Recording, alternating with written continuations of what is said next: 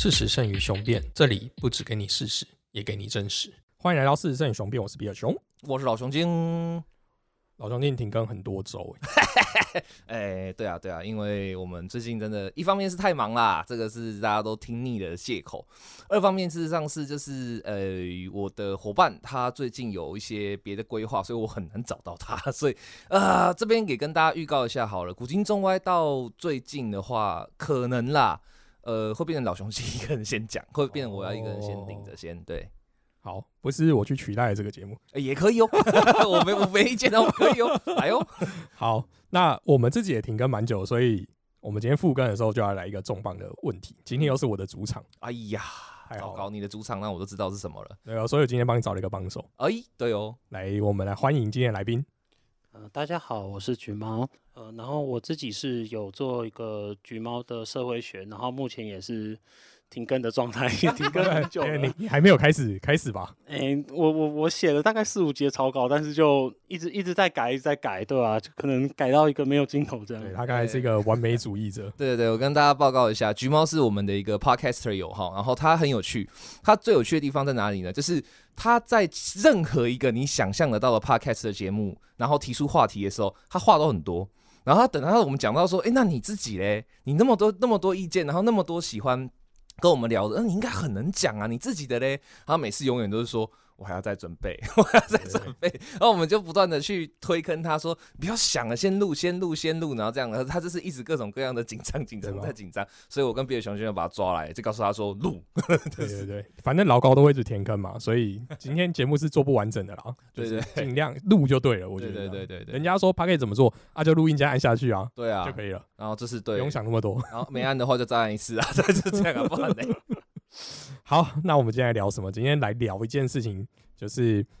义务教育中的资优教育，哇，这个是刚好是老熊精人生的正反面啊！正反面什么意思？就是我一直都是义务教育中的垃圾教育，我就是放牛班一路放大的这样。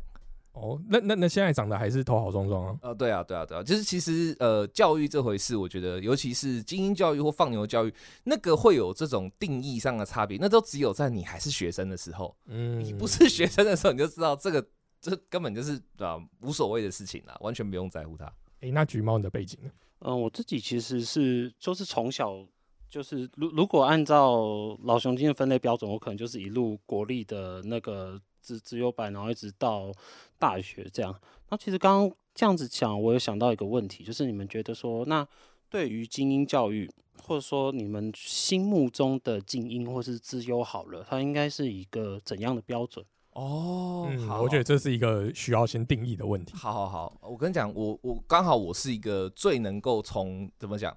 呃，他者眼光来看待这件事情的。因为老熊精从小就几乎都是待在呃最好的情况，也只有待在普通班，那大多数的情况都被丢到放牛班，就是后段班，就是比较。不被重视学业成绩的那一群，所以在我们这种跟资优几乎绝缘的学生眼中看起来，我们怎么看待资优班？怎么样的定义是我们认定的资优班？基本上呢，有一个最简单方法，就是老师会拿来比较的，就是我讲，只要有呃上过，就是应该说呃有上过老这种放牛班老师的课的的老师啊，他们通常都会讲出一句话，就。哦，你们跟那个几班几班比，真的差太多了，你们知道吗？所以对我们来讲，对我们这些放牛班的孩子来讲，我们最能够呃想象得到自优班的印象的，除了我们看到的跟我们感受到，但那个其实都很少，因为我们的学校因为通常通常会把我们放在离很远的地方，因为怕受到不良影响。嗯，那但是我们都最多的是从老师口中听到，那最常听到的是什么？第一个就是他们分数才不会你们那么低，然后第二个是呃他们就是。交出来的不管是报告也好，作业也好，或是平中平时考的成绩或怎么样，哦，他们会很积极的去自己找答案，然后还有就是，呃，他们上课不用老师操这么多心，这样，所以我们最常听到就是三句话。所以对我们这种放牛班孩子，我们最常对资优班的想象，哈，就是这是一群就是好像。他们可以跟老师平起平坐，可以跟老师叫板的这种人，这样，就是就是资优班想象。我补一句，其实还有一个就是，为什么、呃、为什么隔壁班相对你们而言这么安静？就隔壁班如果是对对自由班的话，超超常讲这句话，就为什么为什么隔壁资优班这么安静，你们这么吵？有有有有有有有，这仿佛安静变成了一个，也是一个资优班的标签或者标准。有有有有有，这句哦话也很常被讲，对。那年代已经这么久远了，然后还是有这样子就对了。我想说，我们跟橘猫是有一定的年龄差，对我们跟橘猫应该差十 以上有，可是只是这真的还是有，真的我我们从我那个年代开始就会有这一句，就是你们可不可以学一下人家稍微安静一点？这样有有都有所以资优班在我们的眼中，它就是一个被模范的标准，对对对对对可以，这么说吧？对对对，好，有点像，就像是被怎么讲模板化了，就是好像他们行塑中的那个样子，资优班就是要有那些老师的期待标准，然后被嗯赋予了这样的任务，然后要这样一路往前。可是这个就有一个问题，那资优班是如何形成？就我我所以是说，这些成员是如何从这些我们大家都是缴交入学嘛，你年纪到了，你就是要去念书嘛，那他如何把你归类在这个资优班呢？我们放牛班的学生离这个很远，所以我们也只能道听途说，或是偶一偶尔有一两个资优班的怪咖喜欢跟我们交陪的时候，我们有时候也会问。那他们给我们的答复，我记得当时我那个年代啦，这是大概呃九零年代那个时候的苗栗这样，他们的答复大部分也都很随便，就是说哦没有，就成绩很好啊，哦没有，就是老师去问家长说，就是啊你孩子什么什么成绩非常优秀，你要不要让他进资优班？就是好像就是这样，我们那时候知道的就是这样啊。那那我自己的经验，其实说起来我会觉得有点荒谬，因为嗯哼，它是等于是说有一有一场考试。是你在入学之前，你可以你可以去考，然后考完之后，他会按照你的那个成绩来分分高低。如果比较高的话，就进优进资优班；如果比较低的话，就进普通班。但问题来了，那场考试你可以选择自己不参加，但如果不参加的话，你就是去只去去普通班。所以嗯像有一些人，他可能像我在的那个社区高中，他的自由班其实。有一些人是高二才进去那个资优班，就是他他高一入学之前啊，老子就不想考啊，他就不想去考嘛啊，等到考完之后，第一第一年结束之后，他们还会再进行一次那个资优班资优班那个性质清洗，你知道吗？素质不够哦素质不够高的就被就被清理出去了，嗯等假的到高二高三他才停下来。嗯他还会清洗，我从来不知道这个事情。他是会就是比如说你是啊，在资优班里面，然后你班的位置就是五六十个人，你多了就是哦坐不下啦。我有些人高一就是看起来很行，啊，可能有人高一进去就开始水土不服啊，然后高一结束他就被洗掉了他。他他会被强制 kick out，只是就被踢出去这样。对对对对啊，这么残忍哦！我对第一次知道哎。那我的经验加上我自己本身啊，对我是在国中这个阶段有入选经呃自由自由班，嗯对。那我们的状态也就是，其实我们大概是国二才开始，那国一大家就是正常的就是念书嘛，嗯那你的月考、段考、什么期末考弄完，他一定就会全全校，我们那个很那时候就很流行全校排名或是全班排名那种之类那你只要是班上的前三或是全校的前多少，嗯基本上你就会被强制搬到那个地方去哦。是强制的哦。强制啊，因为这么说好了，那那时候其实我们就是有分两个政策，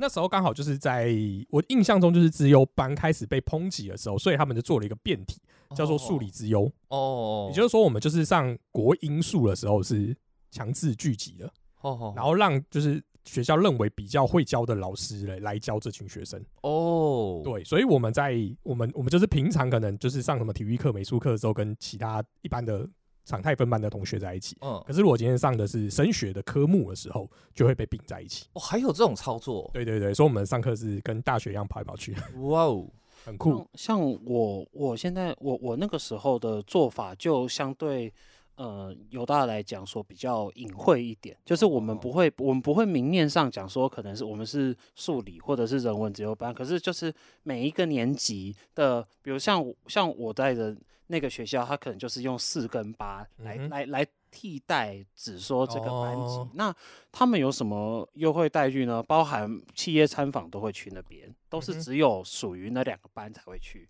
那或者是说其他老师他们自己会有课后的辅导，甚至于说他们自己的讲义，又或者是我讲一个比较荒谬的事情，哈，就有的时候会有一些其他考试的题目啊其实是。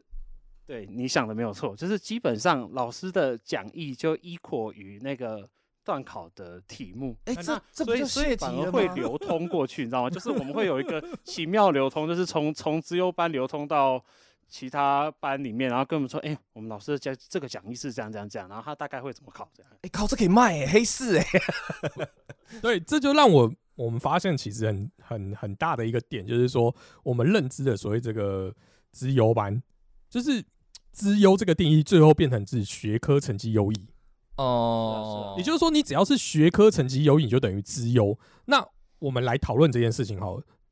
三呃，在场的两位，包含我，你们认同这件事情吗？就是学科优异等于资优吗？我在你们各各自的自由定义里面，我虽然从小到大都跟自由绝缘啦，但是我完全不接受、欸。我觉得这个定义真的离我自己的本身经验很遥远。因为老熊经验有一个很特殊的人生经验是这样，就是我虽然嗯读书上或者说在成绩上一直都不会是那种最顶尖优秀的，因为你知道老熊经从国中开始数理就是完全放弃，就是就是交白卷，就是完全放弃的状态，所以我的总排名啊、校排名啊、班排名啊都不可能太高，因为我就被那几个拉低嘛。但我的文科所有只要是跟文科文字相关的部分，我都是吊打他们，都可以把他们压碾压过去这样。所以，呃，有一些就是当时我认识的，我在义务教育的求学过程中的一些资优的同学，他们呃虽然在数理上都不会鸟我啦，可是他们在一些文科的问题上，他们反而会过来跟我聊，或者说跟我找找找一些对话或干嘛，这是一个。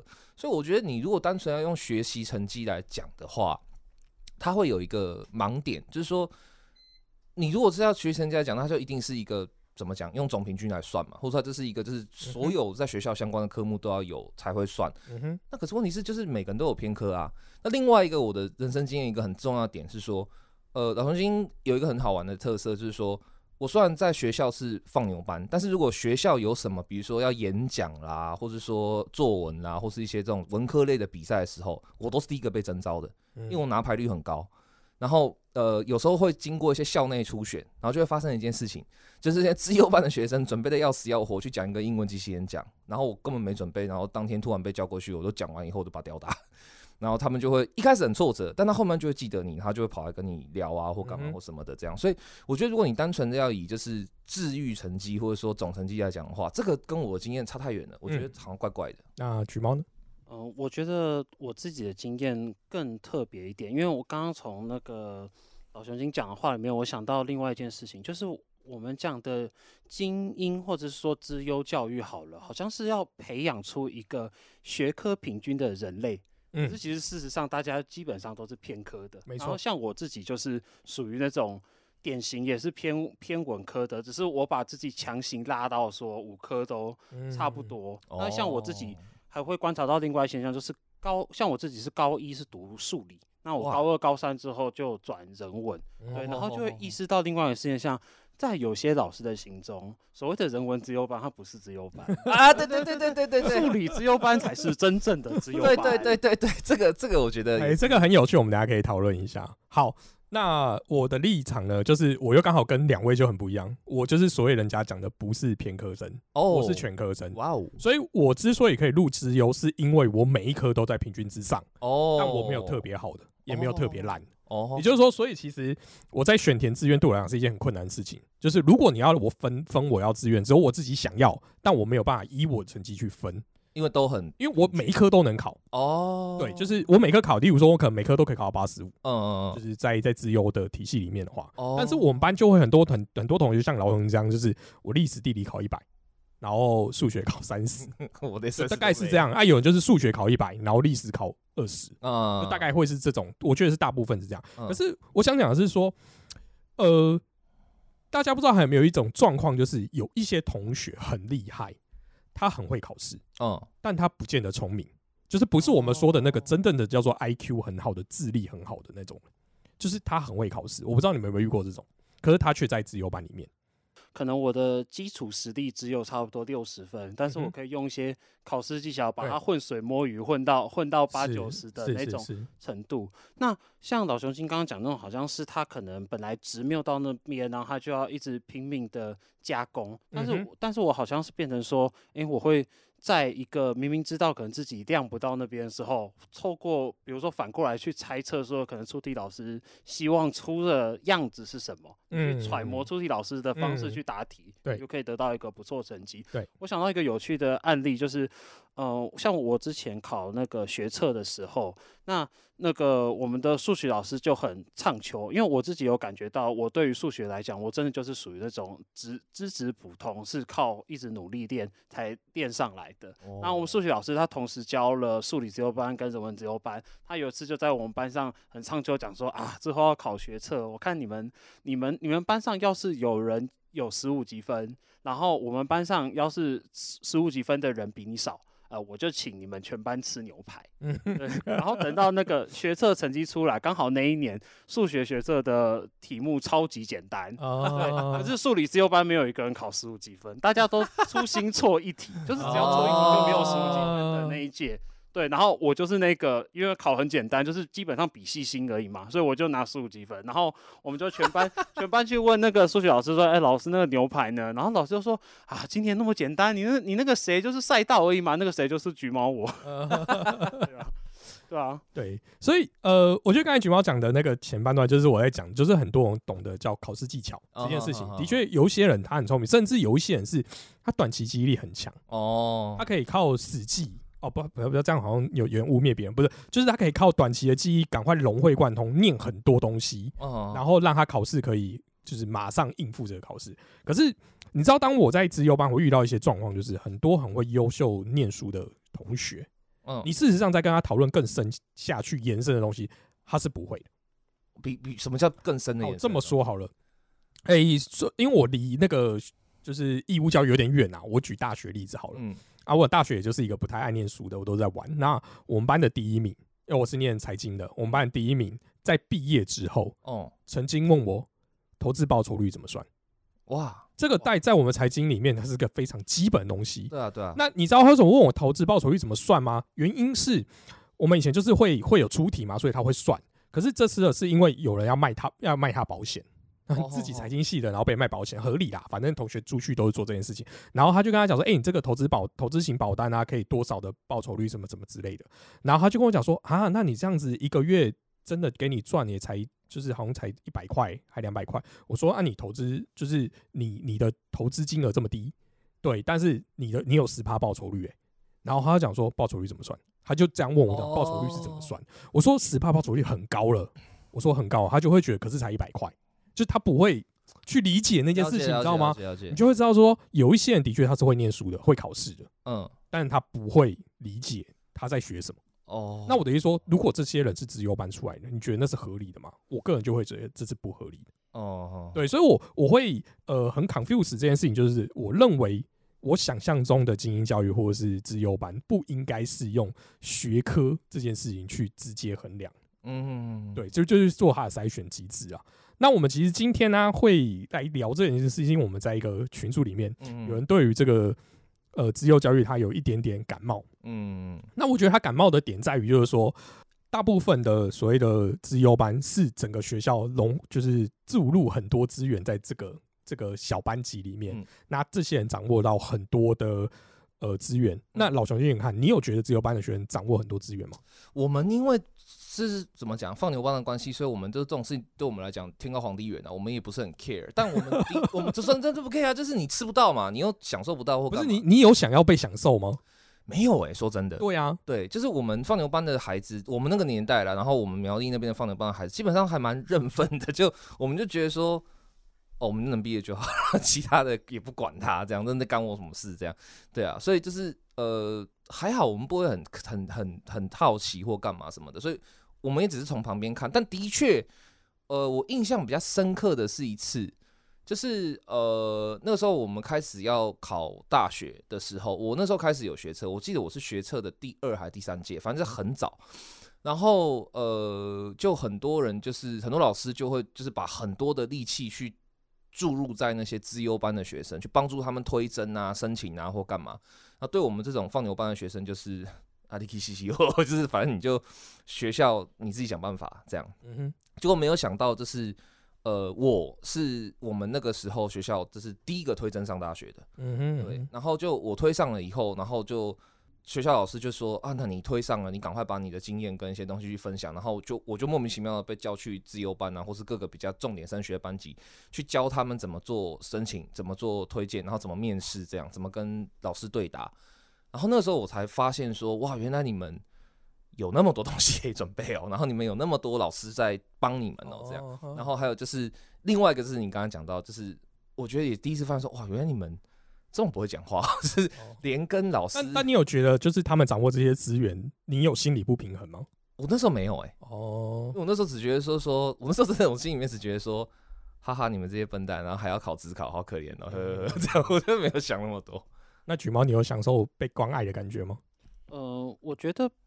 反而比较像是说，它会形成一个场域嘛，在这个场域里面，好像呃，老师就是会给你比较高的 focus，、嗯没错，我觉得比较奇妙的一个点是说，并不只仅仅是老师在关注你们，而是包含了可能普通班的人，他们也会看你们。然后最奇妙的是是一个午休的时间，因为就像我说，我那个班其实是我高二才进去的，那其实会有一些高一的人被 kick out 嘛，嗯，他们午休的时间会进来，跟高一本来的班级的高一资优班的嗯。同学，对，可能一起吃饭，但是可能午休结束结束了，他就又得回去他们的班级，然后嗯。就在上课的时候，我就会听到隔壁班的那个老师，可能是教我们历史的，就会说。嗯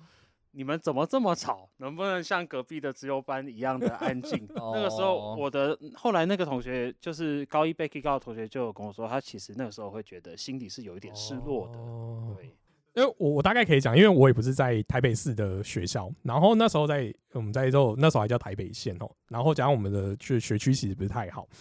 那时候我们就会感受到，就是我觉得那种被关爱就是这样，就是学校会把所有他认为最好的老师调到这个班级。那你知道，在我们那个年代是体罚年代，哦，嗯就是什么叫做一分一下的那种年代，就对你只要那一次没考，那你就被打死那种状态。所以呢，我原本没有要在这集讲这个，就是作弊这件事情，其实在我们那里显而易，就是很常哦很常出现，而且那个作弊不是个人作弊，我们要作弊就是全班一起弄，哦是哦，就是因为大家都不想被打，是想被打，哦，等于说小老师联合班长告大家，告诉大家如何考试，这种事情真的是很常发生。好，当然那个我觉得下次我们再讲作弊再来聊。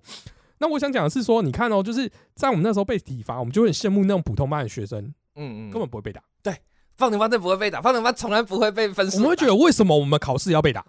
然后我们明明考很高了还要被打，然后我们考试又考这么多，每天早上起来就是考试，中午又考一次，然后放学又考一次，一天考三个。哦，哇哦，这个反而是我我缺席的经验，就是被被你说少一分就要被打。我们那时候，例如说老师可能标准是八十分，嗯那你这次考试你只要没打到八十，发考卷看你七十九打一下，对对对，对六十。八就打十二下我。我们那个年代真的有我我们那个年代真的我这个这个我印象很深刻，因为这是我们有时候会我们那种乡下学校，就是尤其加上苗栗嘛，这是苗栗国，它这个比较奇怪的地方，所以就是呃，我们真的看过，就是有资优班的学生啊，是啊，他是从教室里面被打跑出来的哦，对啊，逃出来这样哭叫这样，然后这样被一路追着打这样。然后我们那时候我们放牛班的孩子看到，只觉得说，哎、哪里闹事了？打架打架是不是？打架说绕一下绕一下这样。我们本来也觉得看，哎呦，老师对学生打，然后就觉得，哎、这边要处理，嗯呃，不知道没看到，就这样就回去。你就你就知道，就说我们在那个那个年代那样子的考试环境下，其实就是你就会觉得说，为什么我们要我们明明就是比较假设啊，就是我们刚才讲的被宠爱的学生，可是我们却要被这样子严格的 对。不过也我我这样讲说有一些好处，诶、的确有一些好处。就像如果像我们像我也是有很多像老熊精这样的同学，那我们就会玩在一起，我们就干一些就是鸟事 哦，不要讲坏事，干一些鸟事。然后去弄谁啊，然后弄老师的车子啊，什么啊，反正我们都鸟事都转做。但是被抓到的时候会怎样？如果我在那个里面，嗯，我都会没事。我们都会出来谈，没错。不是他会出来，不是他会出来谈，而是教官就会跟你讲说，没你的事，你回去。哦，是哦，嗯就是不是不是根本不用你们谈，教官直接忽略我在那个里面。哦，就例如说，假设我们一群人在抽厕所抽烟，啊，教官来查了，全部带回训导处，然后就会说你在这里干嘛？上厕所吗？那你回去。哦，我我我总结一下，就是比如说他，比比如说是两两个放牛班跟一个自由班好了，他就会跟跟放牛班讲说，你们两个去那边罚站啊，自由生下次不要再这样了。对对对，大概类似这个哦类似这个感觉，哦所以这个是的确是直邮班的好处，就是我说会被灌注资源，但那个资源就是很像是一个走后，我我们我们那时候都会主动出来谈呢、我们那时候有也也有一些比较怪咖的自由班会来跟我们玩或干嘛，那我们也会带他们做一些好了，那就不是鸟事，那真的是坏事了这样。那我们帮大家做坏事的时候，然后他有时候就会突然鸟一下或者怕，嗯，然后我们就会很不屑的跟他讲说的是啊，不给他上了，怕这种怕这怕什么东西，来我们帮你谈这样什么的。然后每次出事我们也真的都帮他谈，就是不用他讲也不用怎么样，就是我们就直接就把他排掉，然后就会说就是啊就我们啊这样，你不爽啊这样这样。所以事实上我们一开始在讲的就是这些直邮班的学员，其实就是被学校教育规范更更严谨的一些学生，他会更要求他在这个制度框架跟他他预期的发展下面去。可是啊，这件事情就又很奇怪的是，呃，那天顺他的他他的逻辑就是说，学校灌注这么多资源嘛，虽然刚才大家大家几个感起来好像没有真的很 很很多，对。那我的意思说，他他认为就是我们享受到这么多资源了，可是我们成长到后来，并没有真正的回馈到他认为的社会。那两位怎么看？我自己在后来，因为我从小就离自由班太远了，可是我后来，呃，到大学到研究所以后，然后比较比较多去看了一些东西以后，然后就发现说一件很有趣的事情，就是，呃，你说回馈社会，但我们先不要想它定义要怎么样，这有点复杂。但我会觉得有一件很有趣的事情是说，我后来认知到了很多在过去哈被视为天才或被视为是很有能力的人，嗯哼，他们都是很快速的就被学校这个机构认证。就是你看，有很多呃启蒙时代的人，十九岁拿到博士学位，二十一岁拿到博士学位，这样。嗯当然那个时候拿学位的方法跟现在拿学位方法天差地远了。嗯但是当时我看到，就是我心里面有一个疑惑，就是说那个时代的人都是尽快的把一个他们认定为已经足够优秀的人推到社会去实战，所以他会有机会可以贡献。嗯可是现在的这个这些自幼的孩子，就是我从小到大所认识到这些自幼孩子，我觉得他们好像反而都没有机会做这件事情。他们被学校或被这种智力机构认定为你优秀以后，然后接下来就被集中在一起，然后被 我们都觉得这有点像是好像被送到五十一区去，然后就做了一些奇怪的实验，这样的脑袋里面不知道植入了什么晶片，这样 就觉得他们被认定优秀之后，他们就进入到了一个奇怪的空间。然后这奇怪空间对他们做了一些奇怪的事情以后，就没有以后了，就没有然后了。嗯，所以那时候其实顺在讲这个东西的时候，我第一个想到就是说，不是啊，那他从来就没有被要求过，或者说他进入那个奇怪空间以后，他被做了什么，或是他为什么要被这样子做，就嗯没有人跟他们说啊，他们要怎么发挥他们自己嗯这样。就其实你让我想到一个词，就是所谓习得的无能，就是他们他们随着呃进进入到那个场域里面，大家塞给他越来越多的知识，但是他随着掌握的越来越多知识，他其实反而是跟外面的世界来讲是更加疏离的也好，或者是更加的陌生，所以才会像你说的那个，你那个同学可能连投资报酬率他都觉得哦，这这个要这个要怎么算？嗯这是很有可能的，因为我会觉得说，呃，反而是像老熊精，或者是真的在呃生活里面有去做做什么事情的人，他反而是会在里面去汲取说，呃，行动跟知识之间的之间的对话。可是其实，呃，如果是一般资优班的那个时候教育，可是基本上都是说，我们给你塞给你一堆知识的杂讯或是垃圾，然后要你一口脑一股脑的全部记起来，嗯嗯嗯然后上考场去。没错啊，背完之后啊就忘掉。对，那对，那所以那这样这一坨东西到了大学有任何意义可言吗？除了占用了你高中三年的时光以外，嗯，对，都蛮认同的啦。那我我我想要就是补充一个，就是呃，刚才橘猫讲就是等于说我们被塞满这些知识嘛，但这些知识里面并没有教我们，或是并没有一个老师站出来就说，你们享受这些资源，你们学到这些知识，对你接下来要做什么？你未来你？要对对全人类 或全台湾全社会去做一些贡献，并没有在做这个啊。嗯我们从来到没有受过这样的教育，好像、欸，而且你知道，这个连结其实就是我们受这些精英教育要干嘛？就是对学校来讲，对那些老师的期望就是你赶快考的一个好的大学，我学校榜单很好看，就像老兄今天很常讲的嘛，就是对长官交代嘛。嗯，那这些除了这些老师对长官交代以外，这些老师还对父母交代嘛？就我让你的小孩子念好大学，那保证哎、不能讲说实际上的保证，但就等于说我给你的小孩更有机会去未来出社会找到更好的工作。所以最对要对应的都只是收入而已，没有人要对应回馈社会啊。嗯，因为我我的感觉就会是资优教育跟所谓的义务教育，其实他们两个内在是有一个冲突跟矛盾在的。嗯，义务教育更强调是要把你驯化成一个呃守秩序，你可能不一定要很聪明的国民，但至少他会在教育体制上安排暗示着你这样做，所以才会说在已经到了很晚近，可能呃我忘记是四至七八，应该七八五吧，真到了非常晚的时候，学生才有权利去打行政诉讼，不然以前可能啊学生被记过就是摸摸鼻子了事，因为反正不会影响到。是对啊，已已经要到现在很最近的时候才出现这样的东西，就可想而知。其实，呃，我们说的所谓在呃义务教育里的精英或者自由教育好了，其实这两个是很互相冲突的，因为就像你们说的，真正的精英是哎直接早早学完东西，直接几岁就跳跳跳，然后就直接进入，甚甚至于说有些人是他根本就是不是这本行的，他也可以直接跨行过来没错做。嗯对嗯，错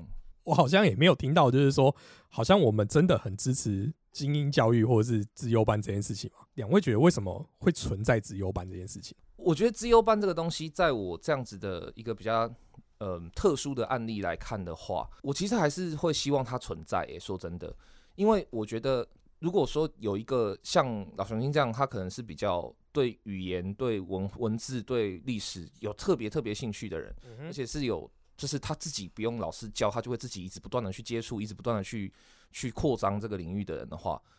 我会很期待说，如果当时就有一个老师，他是可以花足够的时间跟我一起深耕这个领域，跟我一起去看更多这些方面的东西的话，那我觉得其实我呃在文字或者说在文科这一块，我相信我的呃成就可能会比我现在还要高。嗯，有时候我也会有这种遗憾啊，就是说如果更早一点，哦，我就好好看完墨子章句解，好好看完墨经上，然后再看墨经下，而不要像那个时候一样囫囵吞枣全部一起看，我觉得会很不一样。这样嗯，对啊，那讲到说，嗯、所谓自由教育应不应该存在，我也是认为应该要存在，但绝对不会是在一个义务教育体制下的自由教育，嗯而是它是应该要，就像老熊精讲的，它是必须要一开始就是区隔对待的。在呃老熊精的那个想法，我觉得也有跟现在的那个学测考法是有一点点异曲同工，就是呃不再像以前那样，我们必须五科都考。嗯就是只要选择其中一科，对，当然还有很长路来讲。但我觉得老雄心刚刚讲的，呃，与其那像比如说让我重回到高中时刻，我可能会直接想要把那个孔孔孟的各种文选直接丢到丢到垃圾桶里面。我我还真的比较想念念可能道家，或者是商君书，或者是韩非子之类那种比较韩非好东西，但是应真的好东西。该他是应该要你如果真的要教这些东西，你就不应该是说，呃，有一群所谓的教育委员，然后编选说，哦，哪些是你该读的文选，哪些是你不该读的文选，然后跟你说，哦，你只要在这些该读的文选念得好，你就是只有教育的，这是什么标准？你还是在一个义务教育育下的框架之下。是是是是，不过这很有趣，就是等于说，可是，在有限的时间内，他没有，就是学校教育没办法做到你们刚才两个预期想要的事情啊。嗯，所以其实我最近其实，呃我应该说我一直以来都还蛮关注一个议题是自学。嗯呃，近来近年来的自学已经早就不是像传统的自学想象，就是说哦，一个老师，呃，一个呃一个家长，然后一个家一个房间，然后一个小孩子，然后就爸爸妈妈教他这样，早就不是这样了。嗯像自学有很多自己的自学家庭组成的联盟，他们会自己去组成学校，自己去组成一个，就是让小小孩子也可以有社交，也可以有互动啊，也可以有对，所以我觉得反而是我自己觉得啦，最理想也最接近我们所期待的那种资优教育，就像刚刚橘猫说的，它不大可能会是在一个官僚主义体系的社会框架下去办的这种的确，教育反而是自学，我觉得它会比较有机会。嗯。那我我我想要补充一个，就是一开始在录前，我们就跟橘猫有一点共识，就是等于说，我认为的自由班应该要存在一点，就是身为一个老师的立场啊，嗯，他在就是我们刚才讲的，你在一个老师，学生都是偏科了，老师一定也是偏科的啦。虽然他他可以全部都教，就是等于说我们受过哦，例如说大学教育，当然你教国小是没有问题的，嗯可是你还是有你的强项。嗯那如果假设我今天是被符合到我这个归类，我强项，就例如说，假设我文史很强，我教到老雄心，那我们两个就是强强联手，就会正正加分。嗯那我在想的是说，精英精英教育或资优班为什么存在的？因为我们先不要把它定义成资优，而且我比较想要办成是能力分班这件事情，就等于说，如果他可以依据你的能力，嗯你是全科真的学生，然后平均都很高，或是你是没有一科突出的，或是你是数理，或是你是美术，或是你体育，那些班级是各拥有他自己好的老师，那老师在教学的时候，他就可以做到比较平均的教育，嗯也会让教学很有效率。因为我们都会讲，我刚才两位已经 丢掉孔孟，不然我就不想再举孔子的例，就是孔子会说我们要有教无类，嗯或者是就是你要有方法去教每个学生嘛，嗯对哪有可能做得到？我一个班级现在啊，虽然现在现在国小比较少，一个班级三十个学生，你有三十个不同程度的学生，嗯不同能力的学生，你怎么可能在短短四十分钟之内把你真正想要教的东西分别丢给他们？哦聪明的学生五分钟就会了，那其他三十分钟你都要教那些跟不上的学生呢、我我我我很想用孔子的另外一句话反驳你：好宁可使由之，不可使由之。对啊这不就是教？这对于某些人来讲，这就是教育的目的啊。是是哎、是，这个这个地方，我真的，我我我必须作为一个呃还不讨厌阿孔的人啊，我必须要替阿孔讲一下话哈。第一个，有教无类这件事情，你看他说的是类，不是说有教无差或者是这样，他他没有讲求的是无平等，就是完全就是那种齐头平等哦，不是是哦，他是说是 累，所以累的意思就是指说。呃，它事实上本身就是有分层的，尤其是儒家在当时东周那个环境下，他本来就是预设人会有三六九等，嗯在他们那个年代，他并不会觉得这个叫歧视，或他不会觉得说这个东西是错的或不好的。所以阿孔的做法，其实呃，我觉得他真的是在嗯宋明理学以后被有点提高到太神格化，加上这是汉武帝主政儒术之后，他被一个有点太扭曲。但阿孔本来的意思，他应该是指说，我可以教你，但你有没有那个本事，要看你能不能够融入那个类目。嗯那宁可使由之，这个意思就是指说，我可以教你，然后我也可以希望你学得到东西，但是你要学到东西这件事情本身上，哈、这不是我对你的责任，这是你自己要去追求的事情。嗯所以阿孔的做法，其实以真的啦，你现在最接近的话来讲，就是带有直销气息的补习班。对，真的，阿孔的做法就是一个，这儒家那个时候这个团体就是一个带有直销气息的补习班。嗯他就是不断的去秀出给世人看，说，你看我们儒家的人官都做得很大吧，然后可以把一个国家治理好吧，然后君王会喜欢我们吧，我们还能打仗呢。嗯对他这是一个这样子的一个团体，这样，所以这是呃怎么讲？呃，阿孔并不是神圣的，他也只是个人，而且他也只是个在那个时代下有比较先进的教育思想的人，所以要把这个事情 拿去怪阿孔，我觉得这个阿孔真的有点无辜啦。嗯但你们要丢掉他，我觉得完全没差，对，因为嗯其实有一个。呃，很多人都会误解说，就是啊，你不尊孔就好像是这样，或你尊孔了，你好像就怎样。我真的觉得这就是刚好可以接到这个主题，嗯我认识的很多资优班的学生里面，他们对孔子的态度就是两种极端，一种就是赶快把它丢掉好不好，烦死了，他就一点进步性都没有；一种就是不行不行不行，他好重要，他好伟大这样。但我就一直很好奇说，你们为什么都没有一个中间值？是你可以不用那么讨厌他，然后你就是看清楚说，他其实就是一个带有行销、的直销气质的补习班就好了、嗯 w h y not？我我我觉得我有两个点想要反馈的，一个就是，呃，刚刚讲到补习班，其实可以发现那个资优资优班他们进去补习班比例当然是更高，那这这是另外嗯话题，我们之后再讲。嗯那另外一个我想讲的是，呃，相较于所谓的经典，其实事实上我们的教育在做一件事是经典化。也就是说，它经典并不是原本就存在在那边的，而是经过哦后人去修、修订，去主张说，哦，我觉得孔子很重要，所以要把这篇放进去；我觉得《苏轼表》很重要，所以我要把它放进去。我要选择提起哪些东西，而丢掉哪些思想家的东西。没错，啊、的确是，的确是我我觉得这刚刚橘猫讲到一个很大的重点，我觉得呃现在的精英教育不不，这是呃那个什么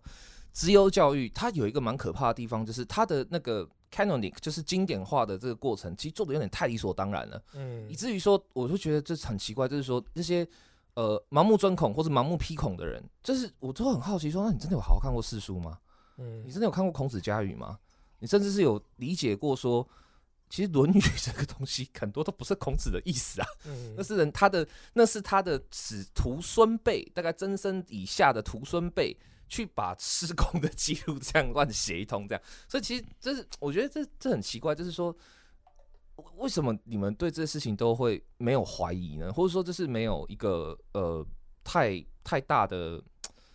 怎么讲异常感，而这个异常感是我自己在不我不甩义务教育的情况下，我大概在高中阶段，我就自己好好去看四书，然后好好去看一些东西以后，我就觉得，哎、对啊，就是这样，那我干嘛就是觉得怎么样怎么样？对，嗯，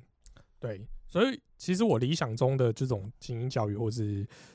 就是他，你应该是你可以给他一点引子，哦，对，让他去去跟大家跟着大家走，因为我觉得一个好的老师，他就是做着领导的工作，他不是做这个填鸭的工作。嗯，可是我们以前啊，我以前想象，呃，不是，我以前经历的那种，虽然不不知道老师是不是没有给我们引子啊，因为有有点记忆模糊，但我只是我我我经历的就是我一直被填压，我哦，为了每天的考试，为了每天的成绩而去一直灌知识在里面，嗯但这些知识一定有人留得住，我觉得一定是有人，不能不能不能一概推翻，就一定有人留得住，但一定有很多人是用不到了，因为他到大学他已经分分科系了。嗯嗯他在小时候，如果他就像老熊今念的文史传播，我还会记得三角函数吗？不可能啊！嗯老实说，我真的觉得很难。嗯对啊，那，唉，我只是觉得 我我我的立场，今天我要讲的是，所谓的资优班，它它可以存在，而且我我认为在教学层的利基点下，它是应该要存在的，因为因为资源就这么多，你要为了让资源发挥更有效的利用，去做品质分类这件事情是一定要有的，一定要有的。嗯对，因为没有办法给，就像我我如果今天遇到熊精，我如果没有时间，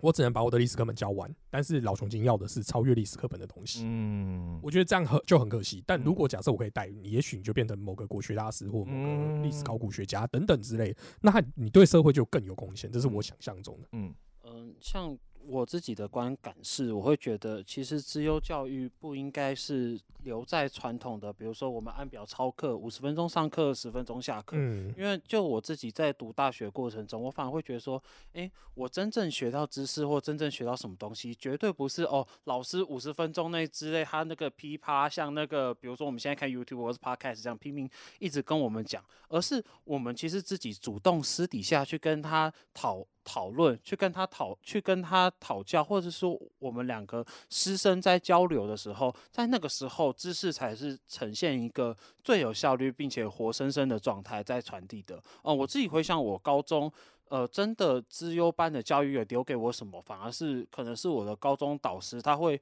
他自己是教国文，可是他可能会启蒙我说，不应该把如果我真的对那个比如说孔孟没有兴趣的话，他可以他可以推荐我去看史铁生，他可以推荐我看嗯去看那个很多不同作家的书。那我嗯觉得那个才是我认为教育它作为一个传统师徒制向课程制变异的，也许也许我们应该复古一点的，就是可能走回到那个师徒制，大家在呃课。课暇的闲暇时间的那种思思乡传授，可能反而才是重点所在。当然，这会形成说，那这是不是会使得教育变得更加的极端不平等？这是哎另外一个议题了。这个我觉得这个节操好，我一直要想要 Q 出这个点，我一直找不到时间切入。就是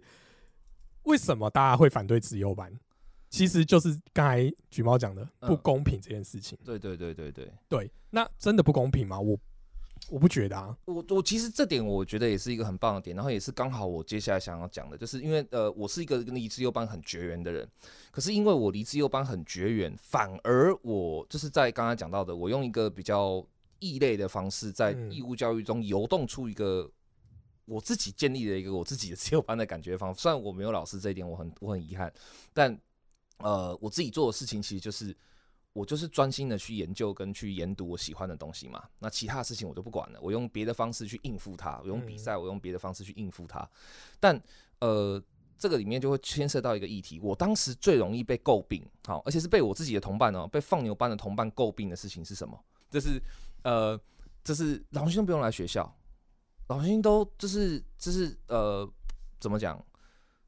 不遵守学校的规定，对，可是他有办法毕业，然后他可以就是拿奖，他可以怎样，他可以怎样，他可以怎样？为什么？凭什么？这样？我那时候最常被公干的事情是这个。对，那呃，我必须要讲一个我自己深刻的想法啦，就是后来在我自己呃自己好好读书，跟自己后来进大学比较自由以后，我真心的相信的一件事情，嗯，教育这个事情哈，跟平等它是冲突的。嗯教育这件事情在人类漫长的文明上一直以来它都是少数人的特权，在漫长的历史嗯中，不要讲别的，光文字的辨识这件事情就可以看出来。但我当然不是说不平等是好的，是对的，这不是我的本意。但我想要讲的重点是在于说，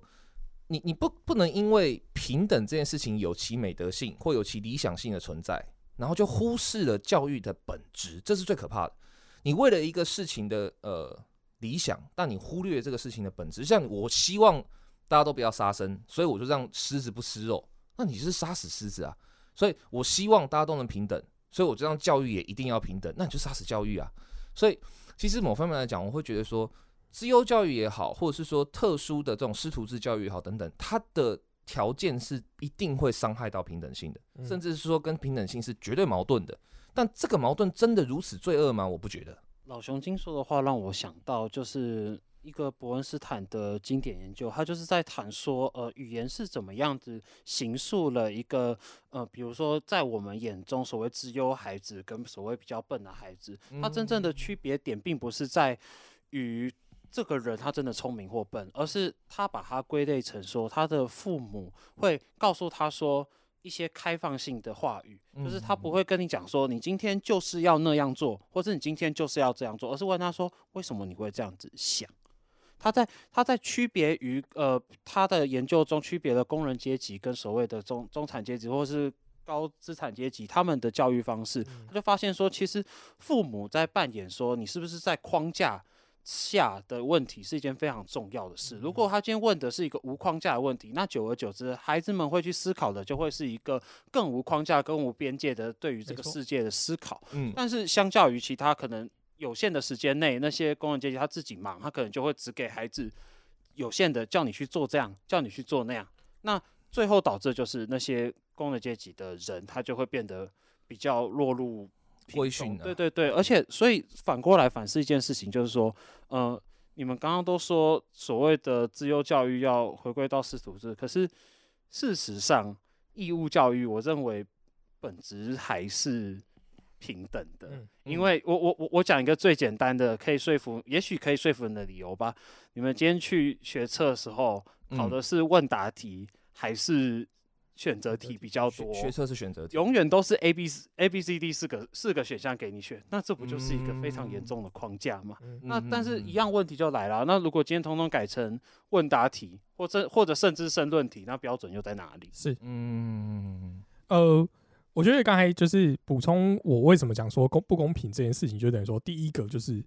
我们都活到这个岁数了，这社会版就不公平是已经存在。那为什么当初会对所谓的精英教育这么反对的一个原因，是因为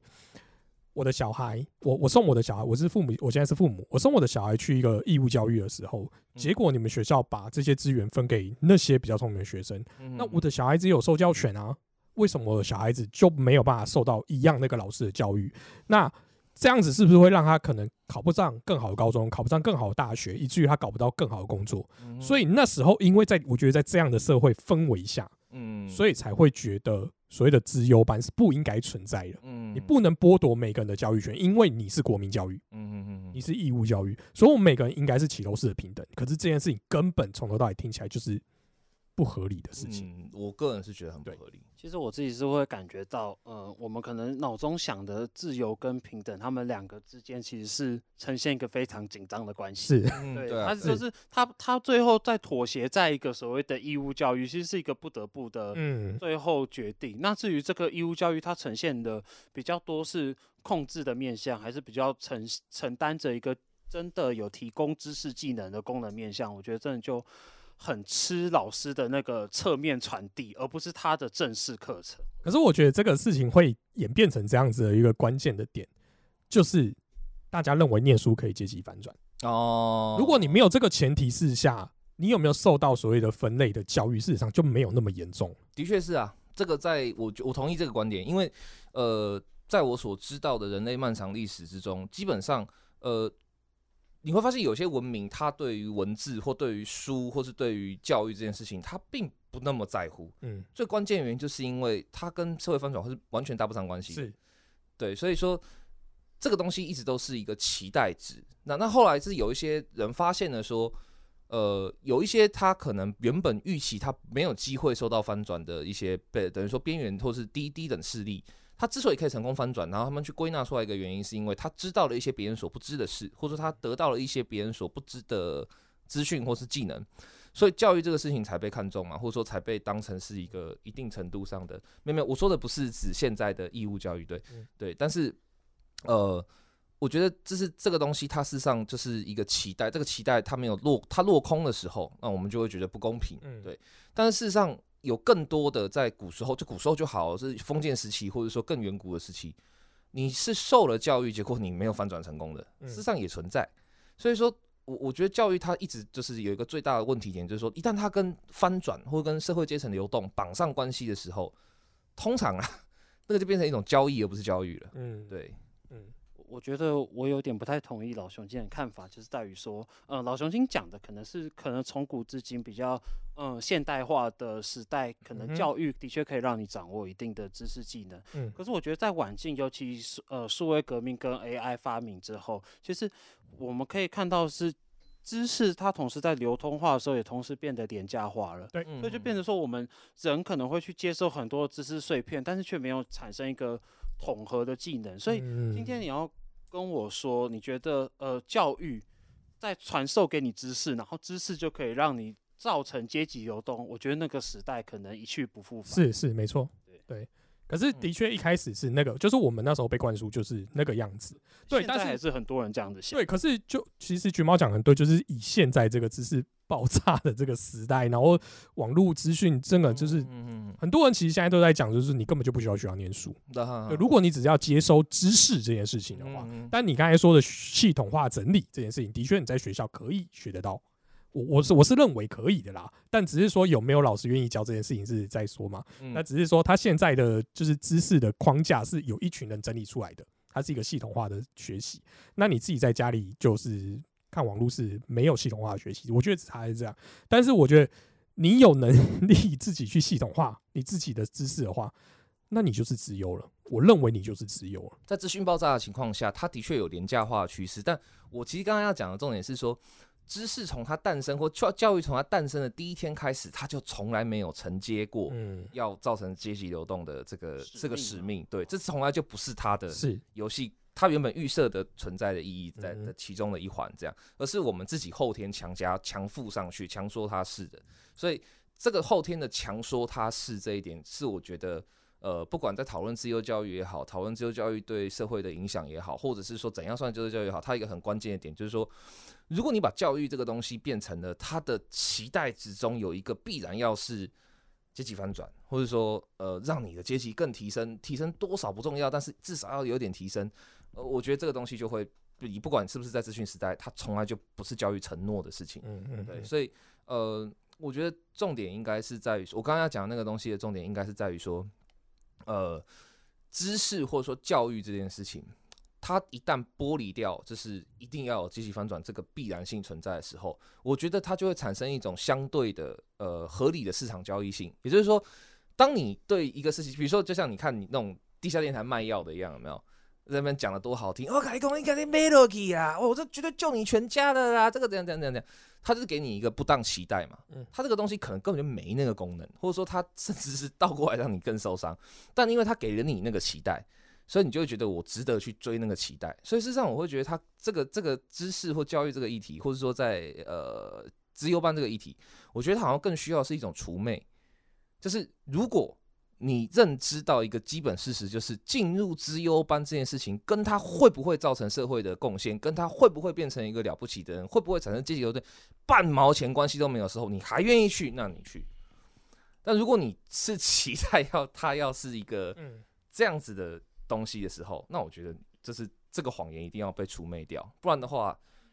就是这种故这种故事就会一直在重演。我我我诠释一下老熊建医师，我猜老熊建医师应该是说，他觉得，呃，所谓的除魅，那究竟是除什么的魅？应该是除升学的魅，去嗯除流动的魅。你嗯的教育本身就是为了求知，对仅此而已，而嗯不是赋予它更多的苛责与功能。是是，对，没错，是的确是对。好，这个今天我觉得讲的真的超完整，尤其真的非常感谢橘猫来补充一些